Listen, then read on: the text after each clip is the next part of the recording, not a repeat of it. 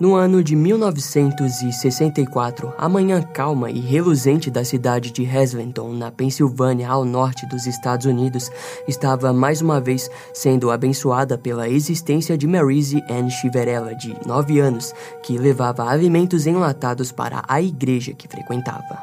Marise possuía o sonho de algum dia se tornar uma freira, e aquilo era mais do que o necessário para fazê-la andar por um bom trajeto até o local. Naquele dia, Maryse também pretendia presenciar a missa matinal para depois ter uma tarde abençoada de estudos e aprendizado. Contudo, a pequena garotinha de sorriso tímido nunca chegou ao destino. Em algum momento durante o percurso, Maryse foi interceptada por uma alma corrompida e nutrida de desejos cruéis.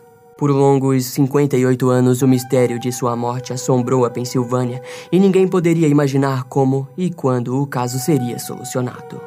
Esse é apenas um dos três casos que falaremos nesse vídeo. Todos eles estão nessa lista porque foram resolvidos no ano de 2022, e a história de cada um deles também se provará muitas vezes emocionante, intrigante e até mesmo inacreditável. Horas depois de ter saído de casa, o corpo de Marise foi encontrado. E ali nascia um dos maiores mistérios do estado da Pensilvânia, nos Estados Unidos. Marise Ann Chiverella, de apenas 9 anos, teve sua vida ceifada e seu corpo violado por um criminoso desconhecido. Inicialmente, a pessoa que a encontrou pensou ter achado uma boneca em um poço de resíduos de mineração de carvão da cidade de Hazleton. Porém, infelizmente, era o corpo de Marise. A garotinha nasceu no ano de 1954, no dia 25 de novembro, nessa mesma cidade, Hazleton. Ela era uma garotinha quieta e muito querida. Tocava órgão e, como dito antes, sonhava em se tornar uma freira. O crime aconteceu em 1964 e até 2022, por longos 58 anos, ficaria sem solução e sem um culpado. O homem que tirou sua vida resolveu esconder o corpo para que nunca fosse descoberto, e esse plano quase funcionou. Se não fosse a tecnologia atual, a qual existe por conta de muitos estudos científicos e criteriosos, o assassino nunca seria descoberto. Infelizmente, muitos da família da vítima já faleceram. Morreram sem nunca saber quem matou Marise Ann Chiverella. A Polícia Estadual da Pensilvânia anunciou em fevereiro de 2022 o assassino de Marise foi identificado. Se tratava de um homem que tinha apenas 22 anos na época e morava a seis ou sete quarteirões de Marise. Inicialmente, a polícia pensou que o ataque tinha sido aleatório, um caso isolado. Entre aspas, gerações de soldados trabalharam nesse caso eles deram uma atenção muito especial por conta da natureza dessa investigação, disse o tenente Devon Brutovski do Departamento de Polícia de Harrisville. Ele pontuou que desde que a Polícia Estadual da Pensilvânia foi fundada, em 1905, a agência passou metade de sua existência tentando encontrar o assassino de Maryse o que nos leva a entender a importância dessa investigação. Se em metade da existência do departamento eles estiveram trabalhando para encerrar o caso, então ele nunca esteve 100% arquivado. O caso, com certeza, nunca foi esquecido. Em 2007, os investigadores encontraram evidências de DNA do suspeito a partir de fluidos deixados na jaqueta de Maryse. E é por isso que provas criminais devem ser mantidas intactas mesmo décadas depois. Mas infelizmente, o DNA não batia com nenhum criminoso do banco de dados da polícia. Como o caso era tão antigo, talvez o assassino tenha morrido ou parado de matar anos antes de começar a existir uma contabilidade de dados de DNA sólida. Assim, no ano de 2019, eles então tentaram uma abordagem diferente. O departamento de polícia enviou o DNA da jaqueta de Maryse para um banco de dados genealógico, onde não existem apenas criminosos, mas sim pessoas comuns que resolvem upar o DNA delas lá, para ajudar em investigações ou até mesmo encontrar algum parente distante desaparecido. E bingo! Houve uma correspondência com o DNA. Um parente bem, bem distante, mas bem distante mesmo. Por sorte, no meio da história toda de procura de DNA por ali, procura de DNA por lá, um pequeno jovem herói apareceu. Um rapaz motivado em ajudar em casos arquivados entrou em contato com a polícia, se oferecendo para ajudar a montar a árvore genealógica do caso de Maryse. Esse rapaz se chamava Eric Schubert e já havia se voluntariado antes para ajudar em outros casos arquivados. E no caso de Maryse, a polícia aceitou a sua ajuda. Entre aspas, eu estava procurando meu próximo caso em que poderia ser útil, e o caso de Maryse, me lembro vividamente que foi o primeiro que encontrei, disse Eric Schubert. Eric, então, começou a sua pequena investigação foi bem difícil, mas aos poucos ele conseguiu ir montando uma árvore genealógica a partir daquele DNA de parentesco distante que tinha batido com o DNA da jaqueta da vítima. Ele identificou vários membros da família daquele parente distante e essa árvore genealógica acabou levando para um homem que morou muito perto de onde Maryse tinha sido assassinada. Essa investigação particular conseguiu chegar em um nome que ficou muito suspeito: James Paul Forte. Mas tinha um problema. James morreu em 1980 com 39 anos. É incerto dizer se James foi investigado ou questionado na época, mas a polícia nunca havia antes citado seu nome nas investigações e jamais o considerou suspeito. Como eu disse antes, o homem morava a seis ou sete quarteirões de Maryse e um DNA de sua árvore genealógica estava na jaqueta da garota. Que dia, para o jovem Eric, ele acertou em cheio. Entre aspas, eu sabia que poderia, pelo menos potencialmente, deixar esse caso um pouco mais perto de ser resolvido, disse Eric Schubert à imprensa. Depois desse avanço na investigação, o próximo passo, então, era comparar o DNA da jaqueta de Maryse diretamente ao DNA de James Paul Forte. O DNA de James não constava em nenhum banco de dados dos Estados Unidos, então a única alternativa que restava era exumar o corpo do homem. Foi então que esse pedido foi aceito pelo Estado e em janeiro de 2022 o corpo de James foi exumado. Eles desenterraram o homem e retiraram amostras para comparação. E então, era ele mesmo o assassino. As amostras de DNA de James bateram com o fluido da jaqueta de Maryse. O tenente Devon Brutovski chegou a dizer, entre aspas, Infelizmente, o Sr. James não está mais vivo para que nós possamos processá-lo. No entanto, ele é a pessoa que cometeu esse crime. Para os familiares ainda vivos de Maryse, essa notícia é agridoce. Entre aspas, temos tantas lembranças preciosas de Maryse, disse sua irmã, Carmen Maryse Hatke. Entre aspas, ao mesmo tempo, nossa família sempre sentirá o vazio e a tristeza de sua ausência. Consequentemente, continuaremos a nos perguntar o que teria sido ou o que poderia ter sido. E o irmão de Maryse, Ronald, lembrou que sua mãe mantinha viva a memória de sua adorável filha em finais de semana, onde a família se reunia. Entre aspas, ela sempre terminava com uma oração pedindo a Jesus: Por favor, ajude a Polícia Estadual da Pensilvânia a encontrar o homem que machucou a minha filha, lembrou Ronald. Ainda assim, a família de Maryse disse que seus pais, ambos falecidos, nunca quiseram uma vingança pela morte da filha. Eles queriam apenas a justiça. Entre aspas, os sentimentos de nossos pais foram expressos há muito tempo. Eles nunca buscaram punição ou vingança, mas queriam justiça. Graças à Polícia Estadual da Pensilvânia, a justiça foi feita hoje, disse o irmão de Maryse.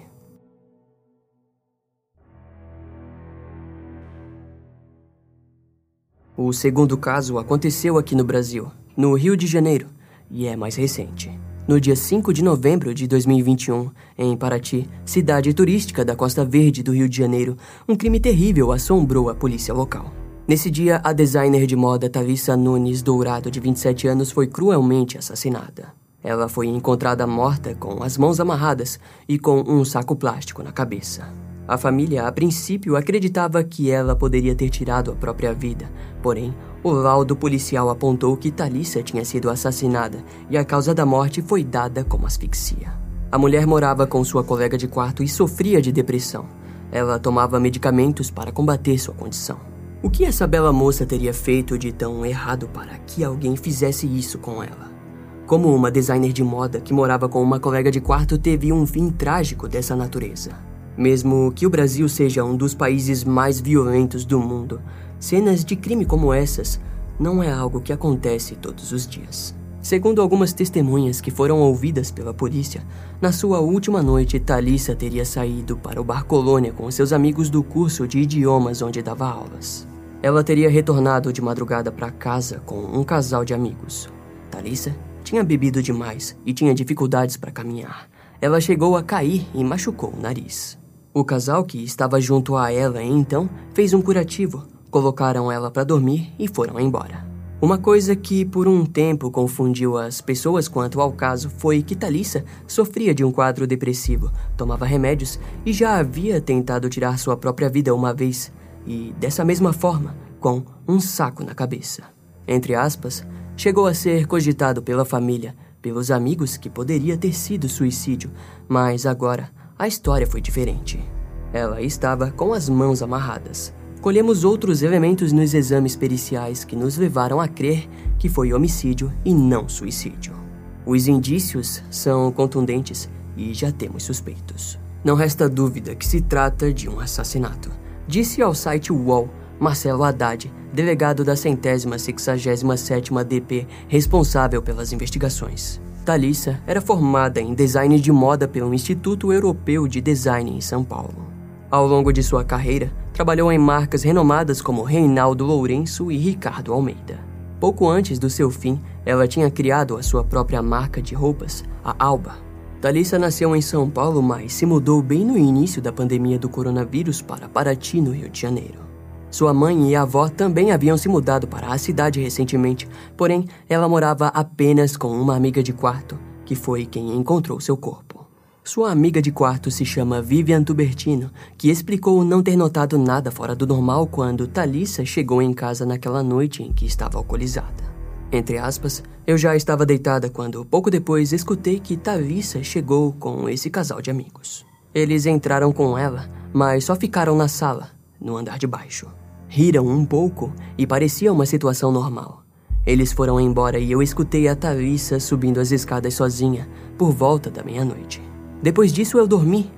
Até essa hora, ela estava bem e até onde percebi, ela estava sozinha, disse Vivian. Por volta das 5h40, a amiga acordou e saiu para pedalar às 6h20 com um amigo. Entre aspas, voltei próximo das 9h30 e percebi que ela ainda estava dormindo, mas isso era normal da Thalissa. Ultimamente ela estava dormindo bastante, só levantava em cima da hora e eu sabia que ela tinha saído na noite anterior para beber. Então continuei a minha manhã normalmente, afirmou Vivian. Um pouco antes do meio-dia, Vivian percebeu que Talissa ainda não tinha levantado e decidiu perguntar a uma amiga se Talissa iria dar aula naquela manhã. Foi então que ela decidiu subir para acordá-la. Entre aspas, bati na porta dela com insistência e como ela não respondeu, eu abri. Foi o pior cenário possível. Eu me desesperei mas toquei nas pernas dela para ver se ainda dava para fazer alguma coisa, mas ela já estava completamente dura. Assim que Vivian viu a cena do crime, ela resolveu ligar para a polícia, ambulância e ainda chamou duas amigas para ajudarem. Entre aspas, o SAMU chegou e logo constatou que ela estava morta desde as seis ou oito horas. Pela cena, eu achei que fosse suicídio, ela já estava em um quadro depressivo muito forte e piorou bastante nas últimas duas semanas, disse Vivian. Vivian disse que não fazia ideia do que tinha acontecido. Ela ficou em pânico ao pensar que alguém entrou na casa no meio da noite, fez tudo aquilo e sem ela escutar nada. A polícia conduziu uma investigação focando nas imagens de segurança do percurso da última noite da vítima e também interrogando todos que tiveram contato recente com Thalissa. Na época, o delegado Marcelo Haddad afirmou, entre aspas, já coletamos elementos muito importantes que serão fundamentais para chegar à autoria. Mas a reviravolta veio agora em 2022, onde a polícia concluiu que Thalissa não tirou a própria vida, mas que foi assassinada por asfixia por um saco plástico pela própria colega de quarto, Vivian. De acordo com a análise por agentes da centésima sexagésima sétima DP de Paraty, 12 horas de filmagens de uma câmera de segurança na frente da residência mostrou que ninguém além de Vivian estava presente no momento em que Thalissa morreu. No início das investigações, eu não mencionei, mas Vivian teve a prisão temporária pedida pelo delegado Marcelo Haddad e também pelo Ministério Público, mas no fim o pedido acabou sendo negado. Ela era um dos suspeitos desde o início, apesar das entrevistas que deu à imprensa relatando todo o ocorrido no dia da morte da amiga. Até a gravação desse vídeo, Vivian está proibida de deixar a cidade e teve seu passaporte confiscado. A parte que a polícia precisava ter feito já foi feita. Eles solucionaram o caso. Vivian foi indiciada por homicídio qualificado. Resta agora a justiça agir e processar Vivian dos Santos pelo seu crime. Segundo a juíza Letícia de Souza Branquinho, algumas requisições ainda precisam ser finalizadas para o desfecho de Vivian. Entre elas estão o laudo de exame toxicológico de Thalissa, o DNA de uma amostra de sangue retirada das mãos da vítima e a perícia do computador e iPad da designer. Alguns querem acreditar que Thalissa não tenha sido assassinada pela amiga de quarto, Vivian, enquanto a polícia concluiu com 100% de certeza que ela é a responsável pelo crime. Caso venha a acontecer alguma novidade sobre esse caso, vou deixar aqui embaixo nos comentários. A vida é complicada e um pouco distorcida para pessoas que sofrem de depressão. Talvez Thalissa tenha realmente tirado a própria vida com a ajuda da amiga, ou talvez Vivian tenha agido sozinha. Talvez nunca teremos essas respostas. Mas uma coisa a gente pode te dizer: se você tem sintomas de depressão, se pensa em tirar sua própria vida, peça ajuda. Grite por socorro e procure por um médico. É uma doença e ela pode ser tratada.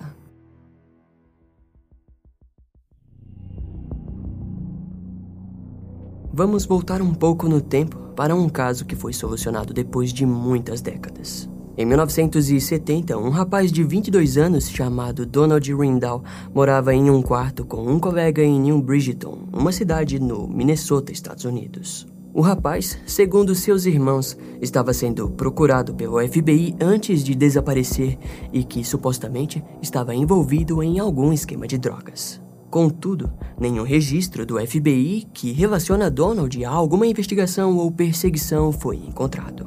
Donald desapareceu do dia para a noite quando resolveu se mudar de New Bridgeton para a Califórnia. Ele até avisou a família sobre a mudança, mas no dia seguinte, Donald ficou incomunicável. O rapaz tinha desaparecido e isso deixou a família muito preocupada. E o mais triste é pensar que eles continuariam nessa agonia por mais de 50 anos. Cinco décadas sem obter nenhuma resposta a respeito do paradeiro de um parente querido, sem saber se ele foi morto ou resolveu viver outra vida. Foi assim que a família Rindle teve que superar sua perda. A única foto que se tem de Donald de forma pública é do seu colegial quando ele tinha 18 anos, que foi divulgada para a mídia pelo gabinete do xerife do condado de Isante. Não se sabe muito sobre o início da vida de Donald, nem mesmo sobre sua personalidade, pois a família sempre foi muito restrita quanto a isso e preferiu mais privacidade no caso. O que sabemos é aquilo que já comentamos, que ele sumiu em 1970 e que, segundo seus irmãos, estava envolvido em um esquema de drogas. Se a alegação de seus irmãos for verdadeira, há uma grande chance de que seu desaparecimento tenha sido fruto de um homicídio. E é o que a polícia também acredita que tenha ocorrido.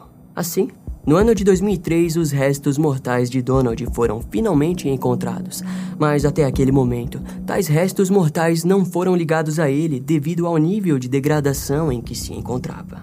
Donald foi encontrado enterrado a cerca de um metro de profundidade no terreno de um homem que estava manipulando o solo para trabalhar num projeto de paisagismo. O terreno fica perto da Highway 47 e County Road 5 na zona rural de Bradford Township, na Pensilvânia, bem longe de onde morava e também ainda mais longe da Califórnia, que é para onde ele disse que se mudaria antes de desaparecer. É estranho pensar que o homem que encontrou o corpo esperava encontrar qualquer outra coisa debaixo de toda aquela terra, mas acabou encontrando algo mórbido e assustador. Um corpo onde a decomposição já havia agido e só restavam os esqueletos. O paisagista não fazia ideia do porquê ossadas estavam enterradas em seu terreno, e nem mesmo as autoridades tinham uma explicação.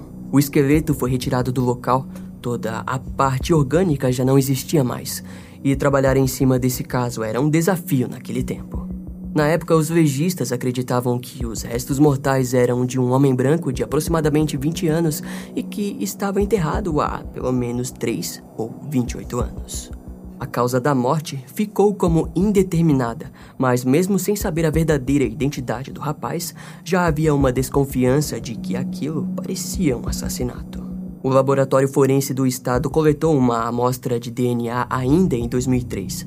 Eles inseriram o perfil do DNA no banco de dados de pessoas desaparecidas e fizeram uma reconstrução facial. O DNA tinha sido comparado com pessoas cujos parentes estavam desaparecidos. Mas nenhuma dessas tentativas deixou o caso perto de ser solucionado, o fazendo cair no esquecimento. E no meio disso tudo, lá estava Donald Rindle, esperando para ser identificado e levado para casa. 16 anos se passaram quando Barbara Highventer, uma consultora que resolveu o caso do assassino Golden State, estava trabalhando em casos arquivados quando se deparou com esse corpo desconhecido de 2003. Ela resolveu elevar o nível de tecnologia naquele antigo caso, encaminhando tudo para um laboratório do Texas, onde usariam novas tecnologias de DNA.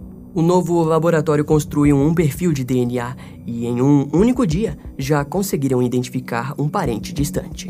Com isso, Bárbara construiu uma árvore genealógica e, em novembro, deu aos investigadores um nome, alguém que ela acreditava estar associado aos restos mortais encontrados. Foi então que as autoridades chegaram até os dois irmãos de Donald, eles afirmaram que tinham um irmão desaparecido desde 1970 e nem podemos imaginar a emoção desses dois. As amostras de DNA dos irmãos confirmaram que os restos mortais encontrados em 2003 pertenciam a Donald Rindle. Um dos detetives afirma que a família ficou chocada e está incrédula até hoje com esse desfecho. Mas ainda há muitas perguntas sem respostas, como por que ele queria se mudar para a Califórnia? Porque os irmãos acreditavam que ele estava sendo procurado pelo FBI e como ele foi parar debaixo da terra a 14 horas de viagem de onde morava. O escritório do xerife ainda está investigando para determinar o que causou a morte de Donald, e eles pedem para quem tiver alguma informação útil que entre em contato com o condado de Isante. Esse caso ainda não foi 100% solucionado, mas com todo esse avanço, só o fato de que um corpo de 1970 tenha sido identificado em 2022 para a família já é uma grande vitória. Mesmo que as motivações para a morte de Donald ainda sejam incertas e que o assassino não tenha sido descoberto, resolvemos listar esse caso aqui no vídeo. Porque não é todo dia que casos arquivados com mais de 50 anos são reabertos com avanços tão grandes, não é? Esse caso vai ficando por aqui. Eu espero que você tenha gostado. Não esquece de me seguir nas outras redes sociais. Meu Instagram é brian.m com dois M's, E-M-M-E. E não deixe de conhecer o meu canal no YouTube com os episódios mais recentes que irão demorar um pouco mais para vir aqui pro podcast. Eu vou ficando por aqui, até a próxima e tchau.